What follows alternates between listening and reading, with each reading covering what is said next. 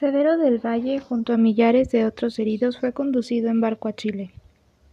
Mientras muchos morían gangrenados o infectados de tifus y disentería en las improvisadas ambulancias militares, él pudo recuperarse gracias a Nivea, quien apenas se enteró de lo ocurrido se puso en contacto con su tío, el ministro Vergara, y no lo dejó en paz hasta que éste hizo buscar a Severo. Lo rescató de un hospital donde era un número más entre miles de enfermos en fatídicas condiciones y lo envió en el primer transporte disponible a Valparaíso. También extendió un permiso especial a su sobrina para que pudiera entrar al recinto militar del puerto y asignó un teniente para ayudarla. Cuando desembarcaron, Severo del Valle, en una angarilla, ella no lo reconoció. Había perdido veinte kilos, estaba inmundo, parecía un cadáver amarillo e hirsuto con una barba de varias semanas y los ojos espavoridos y delirantes de un loco. Nivea se sobrepuso al espanto con la misma voluntad de amazona que la sostenía en todos los demás aspectos de su vida, y lo saludó con Hola, primo. Qué gusto de verte. que Severo no pudo contestar. Al verla fue tanto su alivio que se cubrió la cara con las manos para que no lo vieran llorar. El teniente había dispuesto el transporte y, de acuerdo a las órdenes recibidas, condujo al herido y a Nivea directamente al palacio del ministro en Viña del Mar, donde la esposa de éste había preparado un aposento. Dice mi marido que te quedarás aquí hasta que puedas andar, hijo, le anunció. El médico de la familia Vergara usó todos sus recursos de la ciencia para sanarlo, pero cuando un mes más tarde la herida aún no cicatrizaba y Severo seguía debatiéndose en arrebatos de fiebre, Nivea comprendió que tenía el alma enferma por los horrores de la guerra, y el único remedio contra tantos remordimientos era el amor. Entonces decidió recurrir a medidas extremas. Voy a pedir permiso a mis padres para casarme contigo, le anunció a Severo. Yo me estoy muriendo, Nivea, suspiró él. Siempre tienes alguna excusa, Severo. La agonía nunca ha sido impedimento para casarse. ¿Quieres ser viuda sin haber sido esposa? No quiero que te suceda lo mismo que me pasó con Lynn. No seré viuda porque no te vas a morir. ¿Podrías pedirme humildemente que me case contigo, primo? Decirme, por ejemplo, que soy la mujer de tu vida, tu ángel, tu musa, o algo por el estilo. Inventa algo, hombre. Dime que no puedes vivir sin mí. Al menos eso es cierto, ¿no? Admito que me hace gracia. No me hace gracia ser la única romántica en esta relación. Estás loca, Nivea. Ni siquiera soy un hombre entero. Soy un miserable inválido. ¿Te falta algo más que un pedazo de pierna? preguntó ella alarmada. ¿Te parece poco? Si tienes lo demás en tu sitio, me parece que has perdido poco, Severo. Se rió ella. Entonces, cásate conmigo, por favor, murmuró él, con profundo alivio y un sollozo atravesado en la garganta, demasiado débil para abrazarla.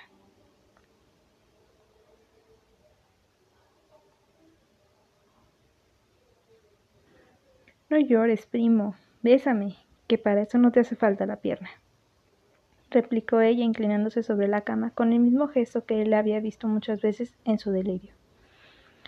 Tres días más tarde se casaron en una breve ceremonia en uno de los hermosos salones de la residencia del ministro en presencia de las dos familias.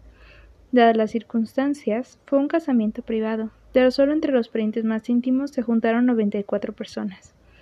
Severo se presentó flaco, pálido, con el cabello cortado a lo Byron, las mejillas rasuradas, Vestido de gala, con camisa de cuello laminado, botones de oro y corbata de seda, en una silla de ruedas. No hubo tiempo de hacer un vestido de novia en un ajuar apropiado para Nivea, pero sus hermanas y primas le llevaron dos baúles de ropa de casa que habían bordado durante años para sus propios ajuares. Usó un vestido de satén blanco y una tiara de perlas y diamantes, prestados por la mujer de su tío. En la fotografía de la boda aparece radiante de pie junto a la silla de su marido. Esa noche hubo una cena en familia a la cual no asistió Severo del Valle, porque las emociones del día lo habían agotado. Después de que los invitados se retiraron, Nivea fue conducida por su tía a la habitación que le tenían preparada. Lamento mucho que tu primera noche de casada sea así, balbució la buena señora sonrojándose. No se preocupe, tía, me consolaré rezando el rosario, replicó la joven. Aguardó que en la casa se durmiera, y cuando estuvo segura de que no había más vida que el viento salino del mar entre los árboles del jardín, Nivea se levantó en camisón.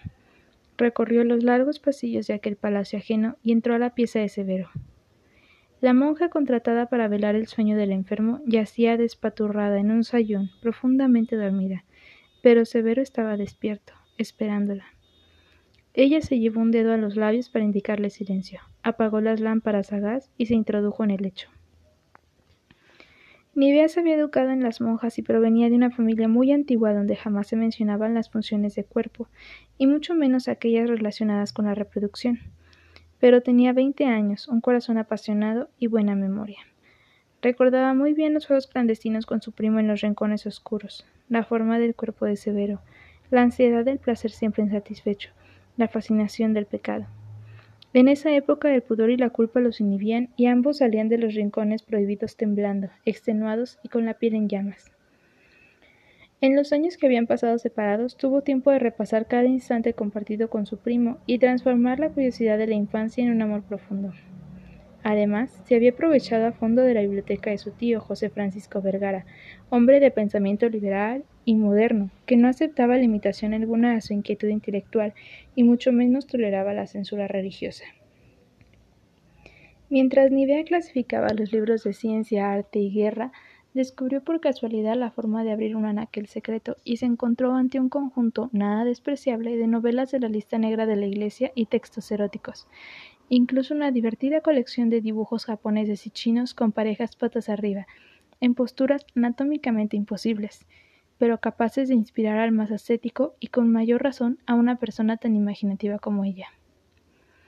Sin embargo, los textos más didácticos fueron las novelas pornográficas de una tal dama anónima, muy mal traducidos del inglés al español, que la joven se llevó oculta en su bolso, leyó cuidadosamente y volvió a colocar con sigilo en su mismo lugar. Precaución inútil porque su tío andaba en la campaña de guerra y nadie más en el palacio entraba a la biblioteca.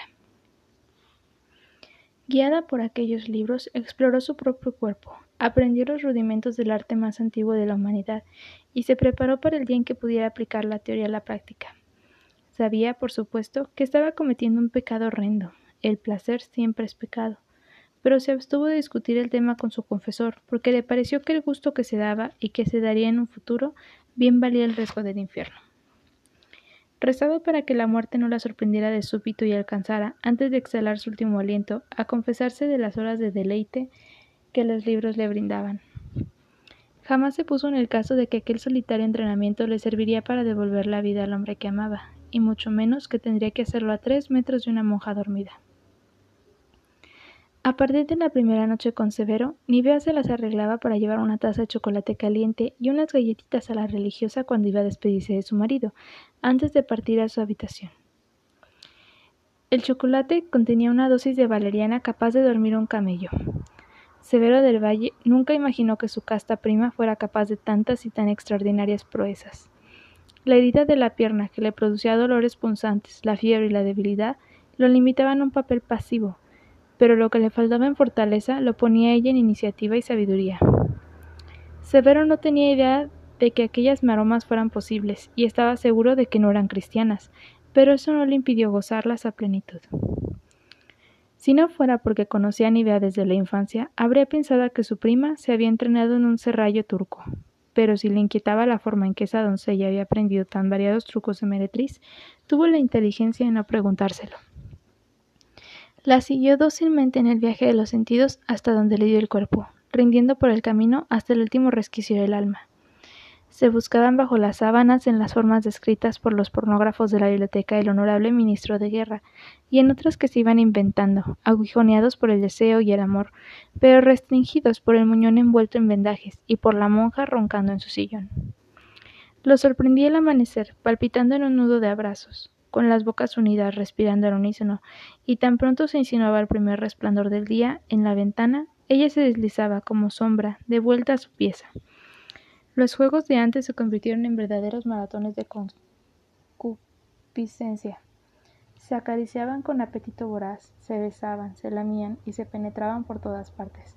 Todo esto en la oscuridad y en el más absoluto silencio tragándose los suspiros y mordiendo las almohadas para sofocar la alegre lujuria que los elevaba a la gloria, una y otra vez durante aquellas noches demasiado breves. El reloj volaba. Apenas Nivea surgía como un espíritu en la habitación para introducirse dentro de la cama de Severo, y ya era de mañana. Ninguno de los dos pegaba los ojos, no podían perder ni un minuto de aquellos encuentros benditos. Al día siguiente, él dormía como un recién nacido hasta el mediodía, pero ella se levantaba temprano, con el aire confuso de una sonámbula, y cumplía con las rutinas normales. Por las tardes, Severo del Valle reposaba en su silla de ruedas en la terraza, mirando la puesta del sol frente al mar, mientras su esposa se dormía bordando mantelitos a su lado. Delante de otros se comportaban como hermanos, no se tocaban y casi no se miraban, pero el ambiente a su alrededor estaba cargado de ansiedad. Pasaban el día contando las horas, aguardando con delirante vehemencia a que llegara la hora de volver a abrazarse en la cama. Lo que hacían por las noches habría horrorizado al médico, a las dos familias, a la sociedad entera y ni qué decir a la monja. Entretanto, los padres y amigos comentaban la abnegación de Nivea, esa joven tan pura y tan católica, condenada a un amor platónico, y la fortaleza moral de Severo, quien había perdido una pierna y arruinado su vida defendiendo a la patria. Las urdidumbres que las comadres propagaban el chisme de que eran solo una pierna de que no era solo una pierna lo que había perdido en el campo de batalla, sino también los atributos viriles. Pobrecitos, musitaban entre suspiros, sin sospechar lo bien que se pasaba aquella pareja de disipados. A la semana de anestesiar a la religiosa con chocolate y de hacer el amor como egipcios, la herida de amputación había cicatrizado y la fiebre desaparecido. Antes de los dos meses, Severo del Valle andaba con muletas y empezaba a hablar de una pierna de palo, mientras Nivea echaba las entrañas escondidas en cualquiera de los veintitrés baños del palacio de su tío.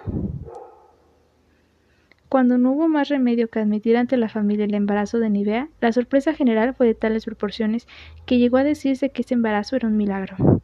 La más escandalizada fue sin duda la monja, pero, pero Severo y Nivea siempre sospecharon que a pesar de las dosis superlativas de Valeriana, la santa mujer tuvo ocasión de aprender mucho, se hacía la dormida para no privarse del gusto de espiarlos.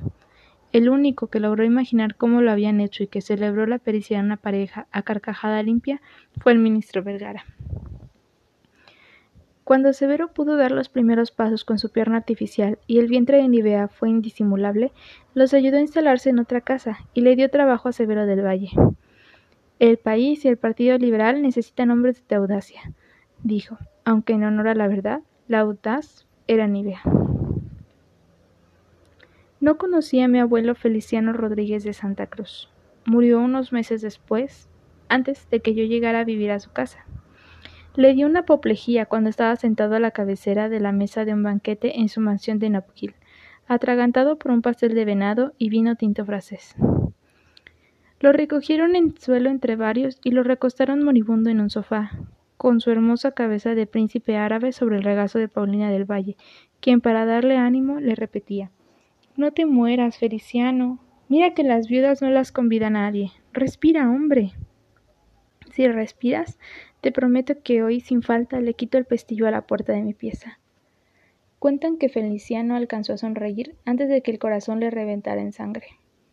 Existen innumerables retratos de aquel chileno fornido y arregle. Es fácil imaginarlo vivo, porque ninguno está posando para el pintor o para el fotógrafo. En todos da la impresión de haber sido sorprendido en un gesto espontáneo. Se reía con dientes de tiburón, gesticulaba al hablar, se movía con la seguridad y petulancia de un pirata. A su muerte, Paulina del Valle se desmoronó.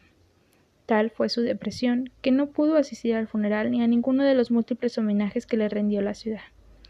Como sus tres hijos estaban ausentes, le tocó al mayordomo Williams y a los abogados de la familia hacerse cargo de las exquisias. Los dos hijos menores llegaron unas semanas más tarde, pero Matías andaba en Alemania y con la excusa de su salud no apareció para consolar a su madre. Por primera vez en su vida, Paulina perdió la coquetería, el apetito y el interés en los libros de contabilidad. Rehusaba salir y pasaba los días en cama. No permitió que nadie la viera en esas condiciones. Los únicos que supieron de su llanto fueron las mucamas y Williams, quien fingía no darse cuenta, limitándose a vigilar a prudente distancia para ayudarla si se lo pedía. Una tarde se detuvo por casualidad frente al gran espejo dorado que ocupaba media pared de su baño y vio en lo que se había convertido. Una bruja gorda y desarrapada, con una cabecita de tortuga coronada por una mata de greñas grises. Dio un grito de horror. Ningún hombre en el mundo, y menos Feliciano, merecía tanta abnegación, concluyó. Había tocado fondo. Era hora de dar una patada al suelo y elevarse otra vez a la superficie. Tocó la campanilla para llamar a sus mucamas y les ordenó que la ayudaran a bañarse y le trajeran a su peluquero. A partir de ese día se repuso del duelo con voluntad de hielo, de hierro, sin más ayuda que las montañas de dulces y los largos baños de tina. La noche solía sorprenderla con la boca llena y sumida en la bañera, pero no volvió a llorar. Para Navidad emergió de su reclusión con varios kilos de más y perfectamente compuesta. Entonces comprendió, comprobó sorprendida que en audacia en su ausencia, el mundo siguió rodando y nadie la había echado de menos, lo cual fue un incentivo más para ponerse definitivamente de pie. No permitiría que la ignoraran, decidió. Acababa de cumplir sesenta años y pensaba vivir unos treinta más, aunque no fuera más que para mortificar a sus semejantes. Llevaría el luto por unos meses, era lo menos que podía hacer por respeto a Feliciano, pero a él no le gustaría verla convertida en una de esas viudas griegas que se entierran en trapos negros por el resto de sus vidas. Se dispuso a planear un nuevo guardarropa en colores pasteles para el año siguiente y un viaje de placer por Europa. Siempre quiso ir a Egipto, pero Feliciano opinaba que ese era un país de arena y momias donde todo lo interesante había sucedido tres mil años antes. Ahora que estaba sola, podría realizar ese sueño. Pronto se dio cuenta, sin embargo, cuánto había cambiado su existencia y cuán poco la estimaba la sociedad de San Francisco. Toda su fortuna no alcanzaba para hacerse perdonar su origen hispano, y su acento de cocinera. Tal como había dicho en broma, nadie la convidaba. Ya no era la primera en recibir invitación a las fiestas. No le pedía que inaugurara un hospital o un monumento. Su nombre dejó de mencionarse en la página de sociales y apenas la saludaban en la ópera. Estaba excluida.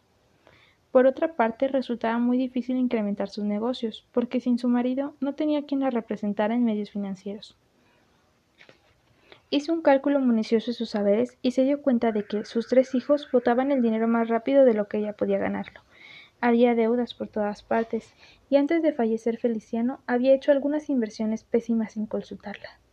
No era tan rica como pensaba, pero estaba lejos de sentirse derrotada.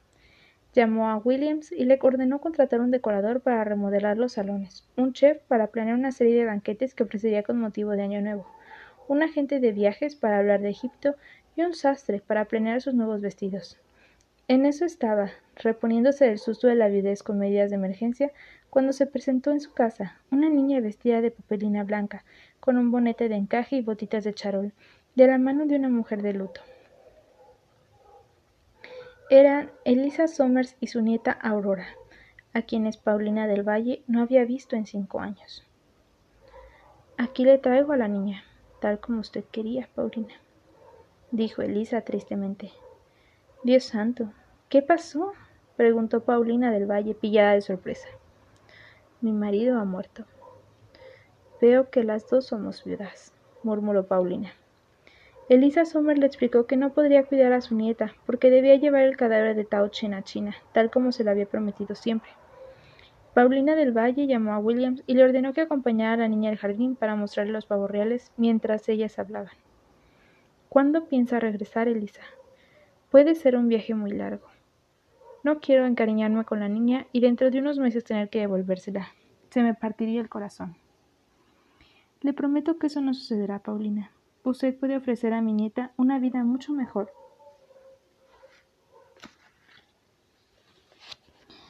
de lo que yo puedo darle. No pertenezco a ningún lugar. Sin Tao, carece de vivido sentir en Chinatown. Tampoco calzo entre americanos y no tengo nada que hacer en Chile. Soy extranjera por todas partes, pero deseo que Lai Ming tenga raíces, una familia y buena educación.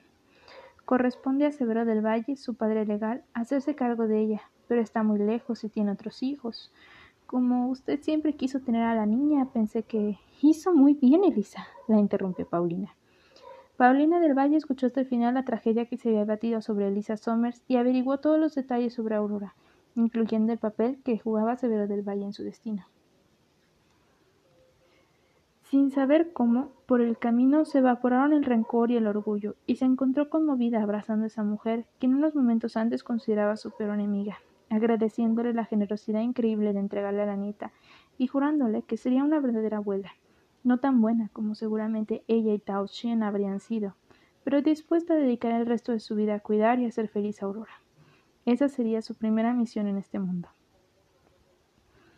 Lai Ming es una chica lista. Pronto preguntará quién es su padre. Hasta hace poco creía que su padre, su abuelo, su mejor amigo y Dios eran la misma persona, Tao dijo Elisa. ¿Qué quiere que le diga si pregunta? quiso saber Paulina. Dígale la verdad. Eso siempre es lo más fácil de entender, le aconsejó Elisa. ¿Que mi hijo Matías es su padre biológico y mi sobrino Severo es su padre legal? ¿Por qué no? Y dígale que su madre se llamaba Lynn Somers y era una joven buena y bella murmuró Elisa con la voz quebrada. Las dos abuelas acordaron ahí mismo que para evitar confundir aún más a la nieta convenía separarla definitivamente de su familia materna, que no volviera a hablar chino ni tener contacto alguno con su pasado. A los cinco años no hay uso de razón, concluyeron. Con el pequeño, con el tiempo, la pequeña Lai Ming olvidaría sus orígenes y el trauma de los hechos recientes. Elisa Sommer se comprometió a no intentar ninguna forma de comunicación con la niña, y Paulina del Valle adorarla como hubiera hecho con esa hija que tanto deseó y no tuvo. Se despidieron en un breve abrazo y Elisa salió por la puerta de servicio, para que su nieta no la viera alejarse. Lamento mucho que esas dos buenas señoras, mis abuelas, Elisa Somers y Paulina del Valle, decidieran mi destino sin permitirme participación alguna. Con la misma colosal determinación con que a los dieciocho años escapó de un convento con la cabeza rapada para huir con su novio, y a los veintiocho más una fortuna carriendo hielos prehistóricos en barco, mi abuela Paulina se empeñó en borrar mi procedencia. Y si no es por un traspié del destino que a última hora le torció los planes, lo habría conseguido. Recuerdo muy bien la primera impresión que tuve de ella. Me veo entrando a un palacio encaramado en una colina, atravesando jardines con espejos de agua y arbustos recortados, Veo los peldaños de mármol con sendos leones de bronce de tamaño natural a cada lado, la puerta doble de madera oscura y el inmenso hall iluminado por los vitrales de colores en una cúpula majestuosa que coronaba el techo. Nunca había estado en un lugar así. Se sentía tanta fascinación como miedo. Pronto me encontré ante un sillón dorado de medallón donde estaba Paulina del Valle, reina en su trono, como volví a verla en muchas ocasiones instalada en ese mismo sillón. No me es difícil imaginar su aspecto ese primer día, ataviada con una profusión de joyas y suficiente tela como para hacer cortinas, imponente. A su lado el resto del mundo desaparecía. Tenía una hermosa voz, una gran elegancia natural y los dientes blancos y parejos, producto de una perfecta plancha dental de porcelana. En ese tiempo seguramente ya tenía el cabello gris, pero se lo tenía del mismo color castaño de la juventud y lo aumentaba con una serie de postizos hábilmente dispuestos de manera que el moño pareciera una torre. Yo no había visto antes una criatura de tales dimensiones, perfectamente adecuada al tamaño y suntuosidad de la mansión. Ahora que por fin conozco lo ocurrido durante los días anteriores a ese momento, comprendo que no es justo atribuirme espanto solo a esa formidable abuela. Cuando me llevaron a su casa, el terror era parte de mi equipaje como la pequeña maleta y la muñeca china que llevaba bien aferradas. Después de pasearme por el jardín y de sentarme en un inmenso comedor vacío frente a una copa de helado, Williams me llevó a la sala de acuarelas, donde se suponía que mi abuela Elisa me estaría esperando. Pero en su lugar me, me encontré con Paulina del Valle, quien se me acercó con cautela, como si intentara atrapar a un gato esquivo, y me dijo que me quería mucho, que de ahora en adelante yo en esa casa grande y tendría muchas muñecas, también un pony y un cochecito. Yo soy tu abuela, aclaró. ¿Dónde está mi verdadera abuela? Dicen que pregunté. Soy tu abuela verdadera, Aurora. La otra abuela se ha ido en un largo viaje, me explicó Paulina. Eché a correr. Crucé el hall de la cúpula, me perdí en la biblioteca, di con el comedor y me metí abajo de la mesa, donde me acurruqué muda de confusión. Era un mueble enorme con una cubierta de mármol verde y las patas talladas con figuras carites, imposible de mover. Pronto llegaron Paulina del Valle, Williams y un par de criados decididos a engatusarme, pero yo me escurría como una comadreja apenas alguna mano lograba acercarse.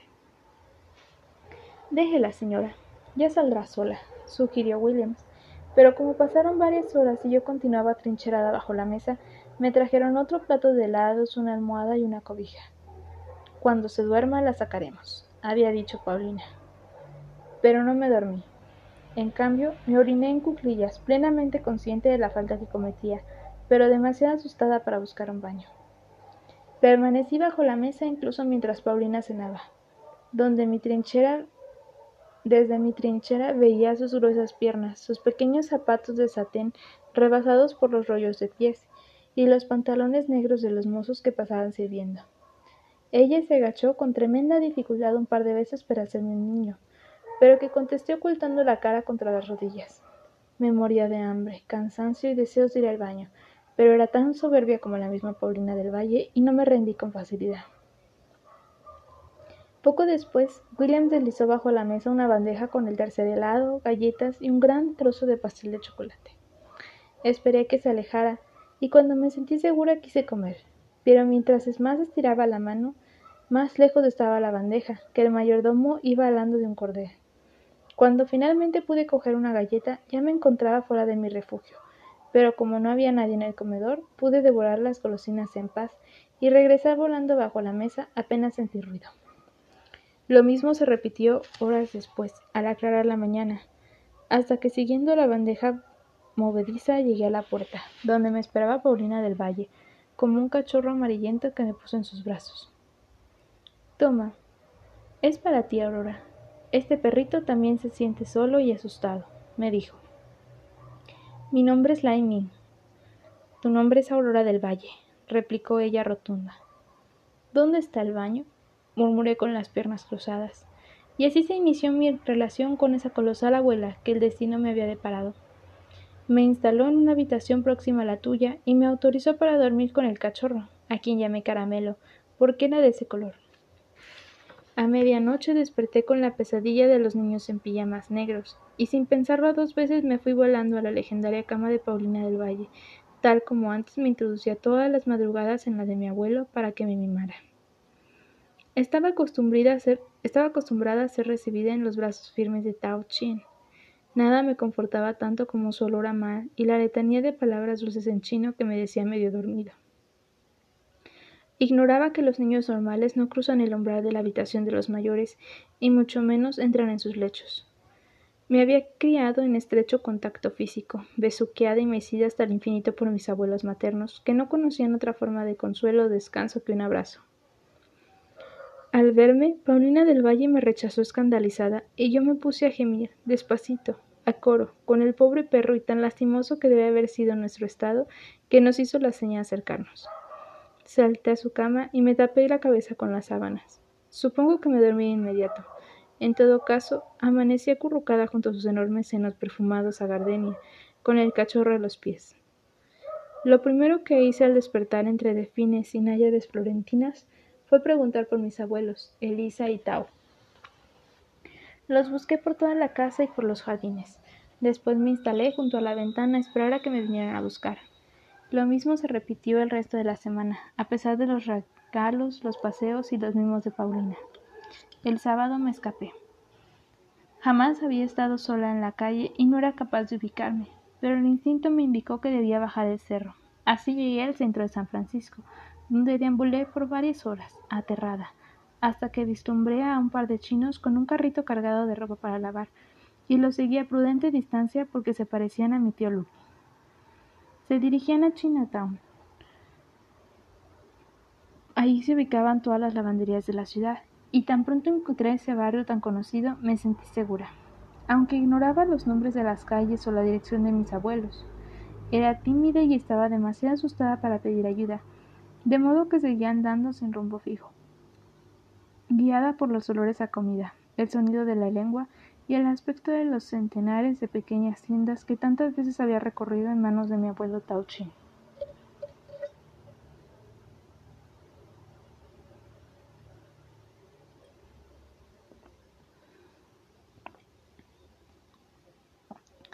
En algún momento me venció el cansancio. Me acomodé en el umbral de un vetboso edificio y me quedé dormida. Me despertó un sacudón y los gruñidos de una mujer vieja con finas cejas pintadas con carbón en la mitad de la frente, que le daban un aire de máscara. Di un grito de pavor, pero ya era tarde para zafarme porque me tenía agarrada a dos manos. Me llevó pateando en el aire a un sucucho infecto donde me encerró. El cuarto olía muy mal y entre el miedo y el hambre supongo que me enfermé porque comencé a vomitar. No tenía idea de dónde estaba. Apenas me recuperé de las náuseas me puse a llamar a mi abuela todo pulmón y entonces volvió la mujer y me plantó unas bofetadas que me cortaron el aliento. Nunca me habían golpeado y creo que la sorpresa fue mayor que el dolor.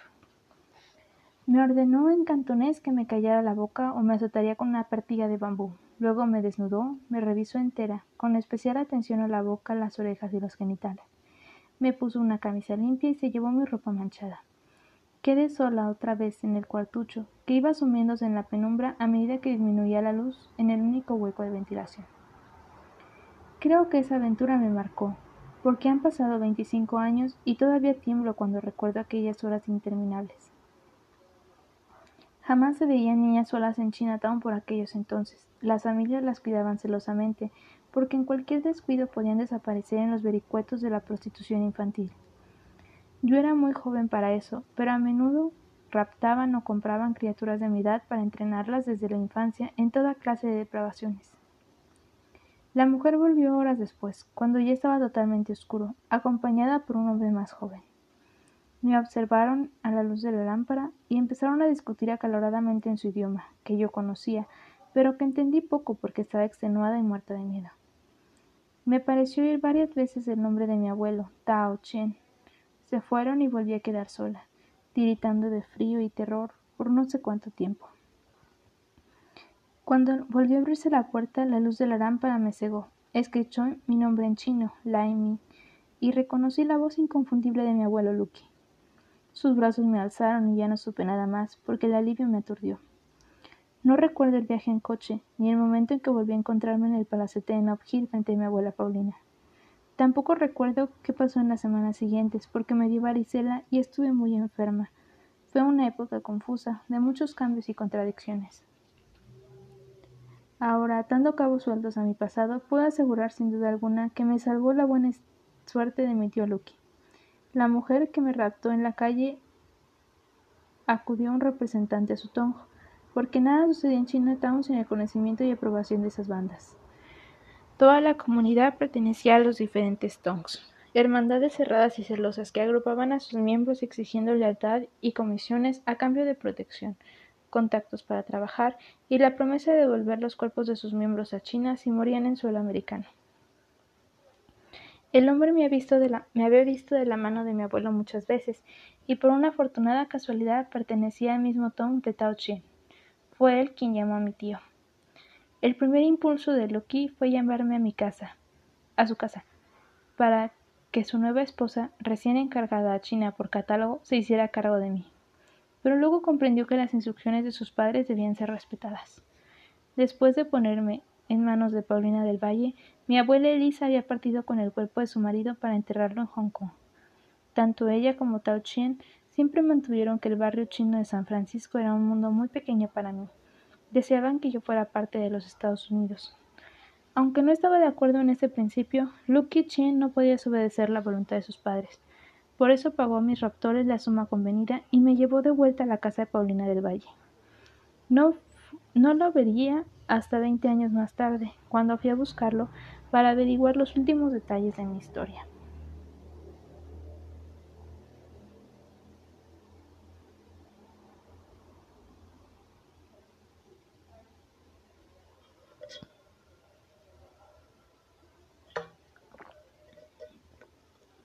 La orgullosa familia de mis abuelos paternos vivió en San Francisco por 36 años sin dejar mucho rastro. He ido en busca de sus huellas. El palacete de Nob Hill hoy es un hotel y nadie recuerda quiénes fueron sus primeros dueños. Revisando periódicos antiguos en la biblioteca, descubrí las múltiples menciones de la familia en páginas sociales, también la historia de la Estatua de la República y el nombre de mi madre. Existe también una breve noticia sobre la muerte de mi abuelo, Tao Chin, un obituario muy elogioso, escrito por un tal Jacob Fremont, y un aviso de condolencia de la sociedad médica agradeciendo las contribuciones hechas por el Songji Tao Chien a la medicina occidental. Es una rareza, porque la población china era entonces casi invisible. Nacía, vivía y moría al margen del acontecer americano. Pero el prestigio de Tao Chin traspasó los límites de Chinatown y de California. Llegó a ser conocido hasta Inglaterra, donde dio varias conferencias sobre acupuntura. Sin estos testimonios impresos, la mayor parte de los protagonistas de esta historia habrían desaparecido, arrastrados por el viento de la mala memoria. Mi escapada a Chinatown en busca de mis abuelos maternos se sumó a otros motivos que indujeron a Paulina del Valle a regresar a Chile. Comprendió que no habría fiestas suntuosas ni otros derroches capaces de devolverle la situación social que había tenido cuando su marido vivía. Estaba envejeciendo sola, lejos de sus hijos, sus parientes, su idioma y su tierra. El dinero que le quedaba no le alcanzaba para mantener el tren de vida acostumbrado en su mención de 45 habitaciones, pero una fortuna inmensa en Chile, donde todo resultaba bastante más barato. Además, le había caído en la falda una anita extraña, a quien consideró necesario desarraigar por completo de su pasado chino, si pretendía ser de ella una señorita chilena. Paulina no podía soportar la idea de que yo viniera de nuevo y contrató una niñera inglesa para que me vigilara día y noche.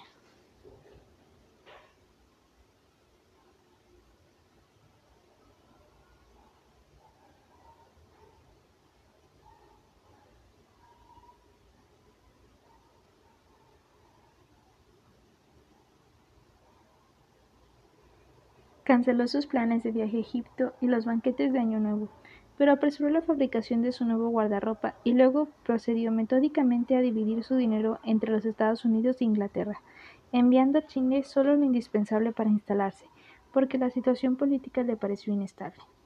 Le escribió una larga carta a su sobrino, Severo del Valle, para reconciliarse con él, contarle lo que había ocurrido a Tao Chin y la decisión de Lisa Sommer de entregarle a la niña, explicándole las ventajas de que ella fuera quien criara a la pequeña. Severo del Valle entendió las razones y aceptó la propuesta, porque él ya tenía dos niños y su mujer esperaba tercero, pero se negó a entregarle la tutela legal como ella pretendía. Los abogados de Paulina le ayudaron a poner en claro sus finanzas y a vender la mansión, mientras su mayordomo Williams hizo cargo de los aspectos prácticos de organizar el traslado de la familia al sur del mundo y embalar todas las posesiones de su patrona, porque ella no quiso vender nada, no fueran a decir las malas lenguas que la hacía por menester.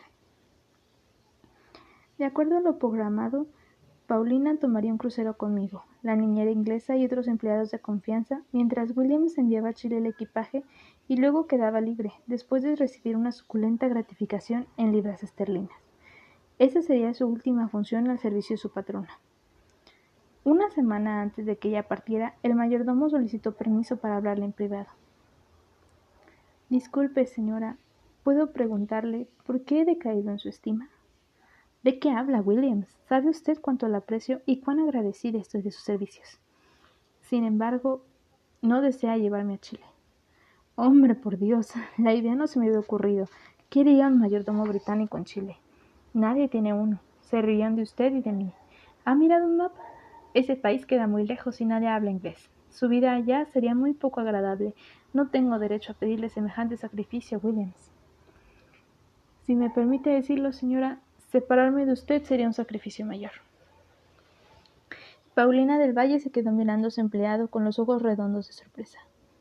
Por primera vez se dio cuenta de que Williams era algo más que un autómata en chaqueta negra con colas y guantes blancos. Vio a un hombre de unos cincuenta años, espaldas anchas y rostro agradable, con abundante cabello color pimienta y ojos penetrantes. Tenía manos toscas de estibador y los dientes amarillos de nicotina, aunque nunca lo había visto esfumando ni escupiendo tabaco. Se quedaron callados en un rato interminable, ella observándolo y él sosteniendo su mirada sin dar muestras de incomodidad. Señora, me he podido no he podido menos que denotar las dificultades que la viudez le ha traído, dijo finalmente Williams, en el lenguaje indirecto que siempre empleaba. Se está usted burlando, sonrió Paulina. Nada más lejos de mi ánimo, señora. Ajá, carraspeó ella en vista de la larga pausa que le siguió a la respuesta de su mayordomo. Se estará preguntando a qué viene todo esto, continuó Digamos que ha logrado intrigarme, Williams. Se me ocurre que en vista de que no puedo ir a Chile como su mayordomo, tal vez no sería del todo una mala idea que fuera como su marido. Paulina del Valle creyó que se le abría el piso y ella se hundía con silla y todo hasta el terreno hasta el centro de la tierra. Su primer pensamiento fue que al hombre se le había soltado un tornillo del cerebro. No cabía otra explicación. Pero al comprobar la dignidad y calma del mayordomo, se tragó los insultos que ya tenía en la boca.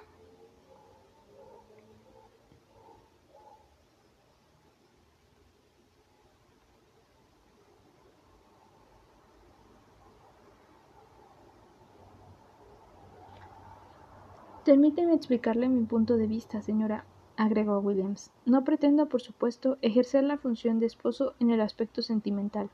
Tampoco aspiro a su fortuna, que estaría totalmente a salvo. Para eso usted tomaría las medidas legales pertinentes. Mi papel junto a usted sería prácticamente el mismo ayudarle en todo lo que pueda con la máxima discreción. Supongo que en Chile, tanto como en el resto del mundo, una mujer sola enfrenta muchos inconvenientes. Para mí sería un honor dar la cara por usted. ¿Y qué gana usted con este curioso arreglo?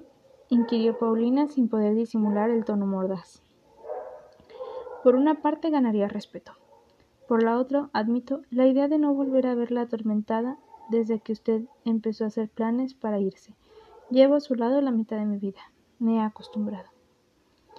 Paulina se quedó muda durante otra eterna tregua, mientras daba vueltas a la cabeza la extraña proposición de su empleado. Tal como estaba planteada, era un buen negocio, con ventajas para los dos. Él disfrutaría de un alto nivel de vida que jamás tendría de otro modo, y ella andaría del brazo de un tipo que, bien mirado, resultaba de lo más distinguido. En realidad parecía miembro de la nobleza británica. De solo imaginar la cara de sus parientes en Chile y la envidia de sus hermanas, soltó una carcajada. Usted tiene por lo menos diez años y treinta kilos menos que yo.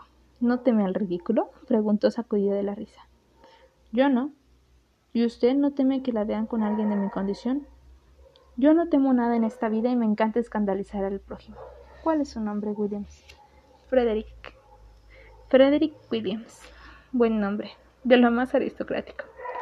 Lamento decirle que es lo único aristocrático que tengo, señora. Sonrió Williams. Y fue así como una semana más tarde, mi abuela Paulina del Valle, su marido recién estrenado, el peluquero, la niñera, dos mucamas, un ballet, un criado y yo, partimos en tren a Nueva York con un cargamento de baúles y ahí tomamos un crucero a Europa, en una nave británica. También llevamos a Caramelo, quien estaba en la etapa de su desarrollo en la que los perros fornican con todo lo que encuentran, en este caso, la capa de piel de zorros de mi abuela.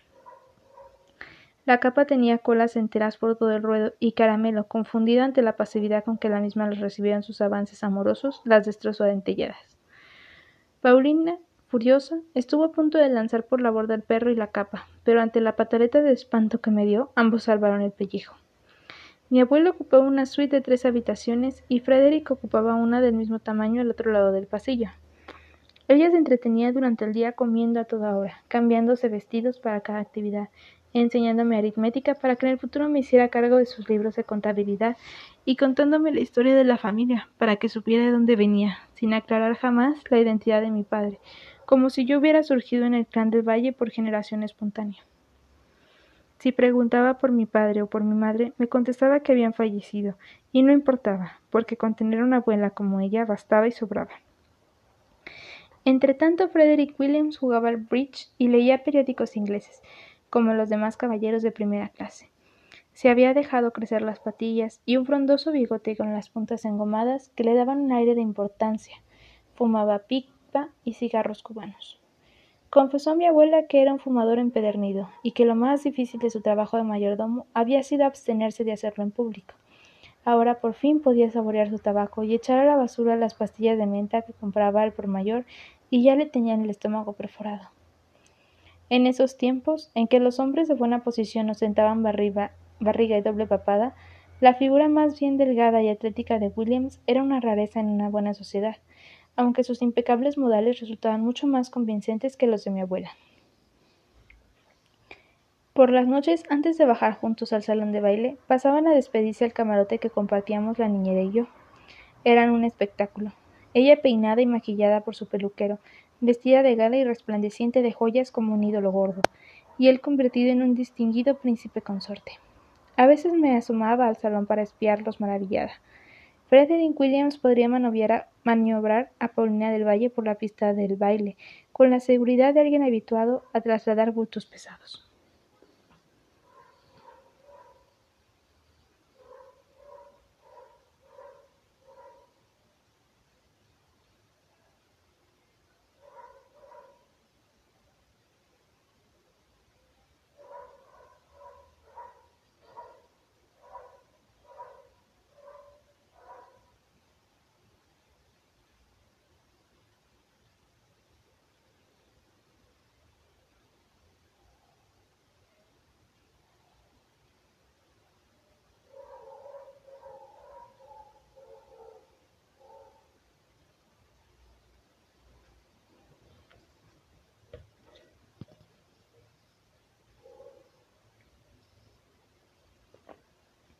Llegamos a Chile un año más tarde, cuando la trastabillante fortuna de mi abuela había vuelto a ponerse en pie, gracias a la especulación del azúcar que hizo durante la Guerra del Pacífico.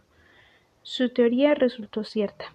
La gente come más dulce en los malos tiempos. Nuestra llegada coincidió con la presentación en el teatro de la incomparable Sarah Bernhardt, en su papel más célebre, la Dama de las Camelias. La célebre actriz no logró conmover al público como había sucedido en el resto del mundo civilizado, porque la mojigata sociedad chilena no simpatizó con la cortesana tuberculosa. A todo el mundo le pareció normal que se sacrificara por un amante en aras del que dirán. No hubieron razón para tanto drama ni para tanta camelia mustia. La famosa actriz se fue convencida de que había visitado un país de tontos graves, opinión que Paulina del Valle compartía plenamente. Mi abuela se había paseado por su séquito por varias ciudades de Europa, pero no cumplió su sueño de ir a Egipto porque supuso que allí no habría un camello capaz de soportar su peso, y tendría que visitar las pirámides a pie bajo un sol de lava ardiente. En 1886 yo tenía tres años, hablaba una mezcolanza de chino, inglés y español, pero podía realizar las cuatro operaciones básicas de aritmética y sabía convertir con increíble destreza francos franceses en libras esterlinas y estas en marcos alemanes o liras italianas. Había dejado de llorar a cada rato por mi abuelo Tao y mi abuela Elisa, pero seguía atormentándome regularmente las mismas inexplicables pesadillas. Había un vacío negro en mi memoria, algo siempre presente y peligroso que no lograba precisar, algo desconocido que me aterrorizaba, sobre todo en la oscuridad o en medio de una muchedumbre.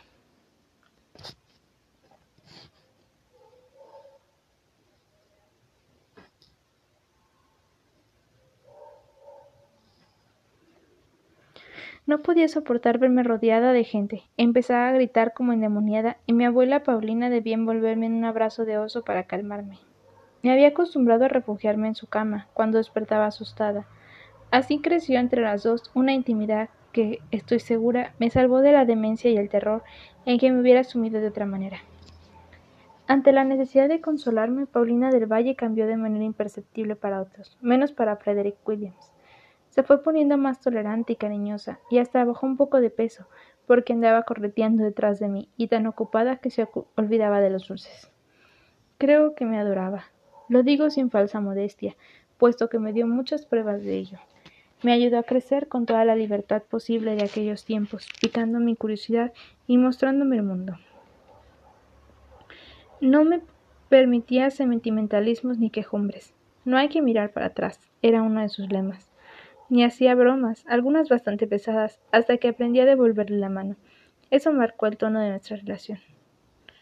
Una vez encontré en el patio una lagartija aplastada por una rueda de coche que había permanecido al sol varios días y ya estaba fosilizada, fija para siempre en su triste aspecto de reptil despanzurrado.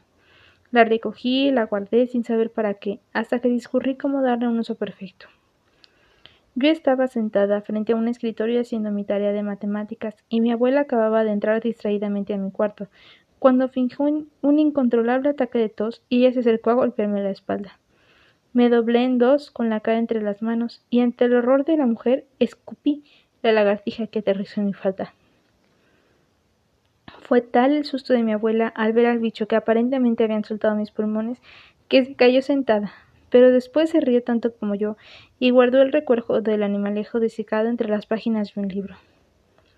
Cuesta entender por qué esa mujer tan fuerte temía contarme la verdad sobre mi pasado. Se me ocurre que a pesar de su postura desafiante entre las convenciones, nunca pudo superar los prejuicios de su clase.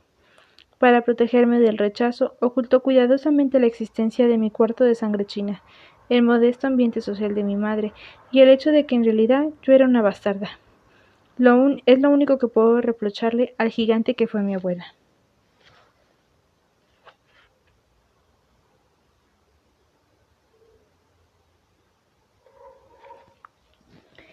En Europa conocía a Matías Rodríguez de Santa Cruz y del Valle. Paulina no respetó el acuerdo que había hecho con mi abuela, Elisa Sommer, de decirme la verdad y en vez de presentarlo como mi padre,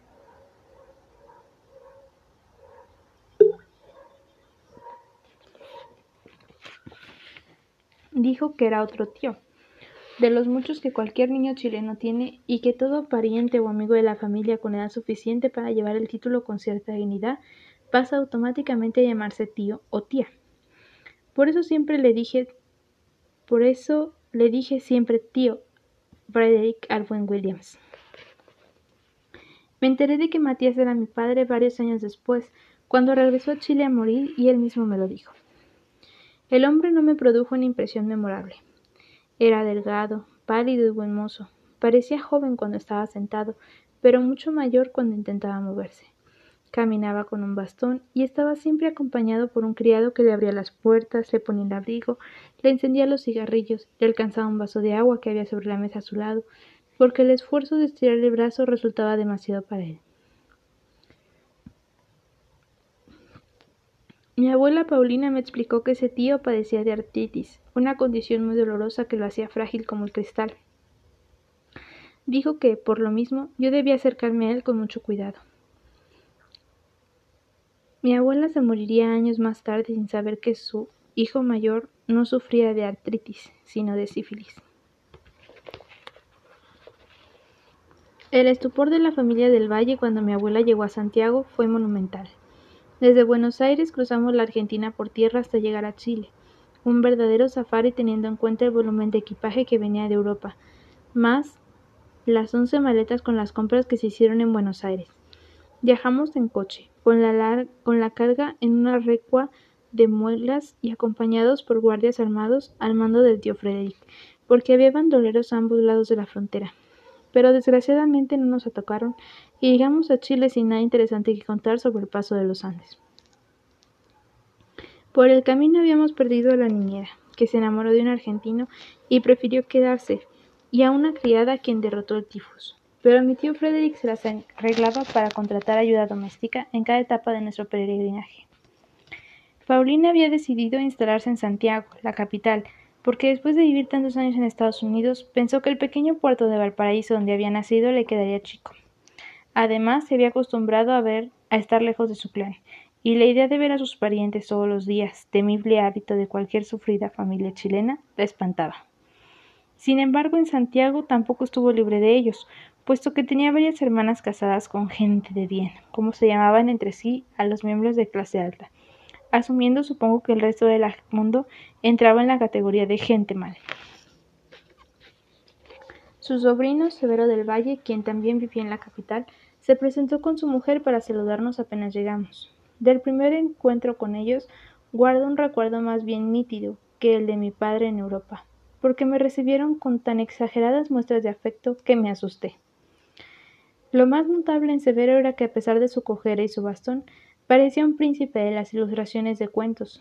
Pocas veces he visto un hombre más guapo. Y de Nivea, que, que lucía un vientre gordo. En esos tiempos la procreación se consideraba indecente, y entre la burguesía las mujeres encintas se recluían en sus casas, pero ella no intentaba disimular su estado, sino que lo exhibía indiferente a la perturbación que causaba. En la calle la gente procuraba no mirarla, como si tuviera una deformidad o anduviera desnuda. Yo nunca había visto algo así, y cuando pregunté cuánto le pasaba a esa señora, mi abuela me explicó que la pobrecita se había tragado un melón. En contraste con su apuesto marido, Nivea parecía un ratón, pero bastaba hablar con ella un par de minutos para que él prese de su encanto y su tremenda energía. Santiago era una ciudad hermosa, situada en un valle fértil, rodeada de altas montañas moradas en verano y cubiertas de nieve en invierno. Ciudad tranquila, somnolienta y olorosa, a una mezcla de jardines floridos y bosta de caballo.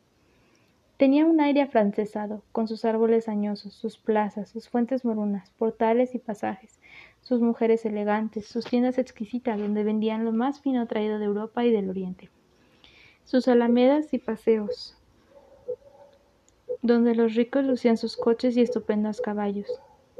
Por las calles pasaban vendedores pregonando la humilde mercancía que llevaban en canastos. Corrían levas de perros pagos y en los tejados anidaban palomas y gorriones. Las campanas de las iglesias marcaban una a una el paso de las horas, menos durante la siesta, en que las calles permanecían vacías y la gente reposaba. Era una ciudad muy señorial muy diferente a San Francisco, con su sello inconfundible de lugar fronterizo y su aire cosmopolita y colorido. Paulina del Valle compró una mansión en Ejército Libertador, la calle más aristócrata, cerca de la Alameda de las Delicias, por donde pasaba cada primavera el coche napoleónico con caballos empechados y guardia de honor del presidente de la República, camino al desfile militar de las fiestas patrias en el Parque Marte. La casa no podía compararse con el esplendor en esplendor con el palacete en San Francisco, pero para Santiago resultaba de una opulencia irritante. Sin embargo, no fue el despliegue de bonanza y la falta de tacto lo que dejó boquiabierta a la pequeña sociedad capitalina, sino el marido con pedigrí que Paulina del Valle se había comprado, como decían, y los chismes que circulaban sobre la inmensa cama dorada con figuras mitológicas del mar, a donde quién sabe qué pecados esa pareja de viejos cometía. A William se le atribuyeron títulos de nobleza y malas intenciones. ¿Qué razón tendría un lord británico tan fino y guapo para casarse con una mujer de reconocido mal carácter y bastante mayor que él? Solo podía ser un conde arruinado, un cazador de fortuna dispuesto a despojarla de su dinero para luego abandonarla. En el fondo todos deseaban que así fuera, para bajarle el mollo a mi arrogante abuela. Sin embargo, nadie hizo desaires a su esposo fieles a la tradición chilena de hospitalidad con extranjeros. Además, Frederick William se ganó el respeto de moros y cristianos con sus excelentes modales, su manera prosaica de enfrentar la vida y sus ideas monárquicas. Creía que todos los males de la sociedad se debían a la indisciplina y falta de respeto por jerarquías. El lema de quien había sido su sirviente por tantos años era cada uno en su lugar y un lugar para cada uno. Al convertirse en marido de mi abuela, asumió su papel de oligarca con la misma naturalidad que antes cumplía su destino de criado. Antes jamás intentó mezclarse con los de arriba y después no se rozaba con los de abajo. La separación de clase le parecía indispensable para evitar el caos y la, y la vulgaridad. En esa familia de bárbaros apasionados, como lo eran los del Valle, Williams producía estupor y admiración con su exagerada cortesía y su impasible calma productos de sus años de mayordomo. Hablaba cuatro palabras de castellano y su forzado silencio se confundía con sabiduría, orgullo y misterio. El único que podía desenmarascar al supuesto noble era Severo del Valle, pero nunca lo hizo, porque preciaba al antiguo sirviente y admiraba a esa tía que se burlaba de todo el mundo pavoneándose con su airoso marido.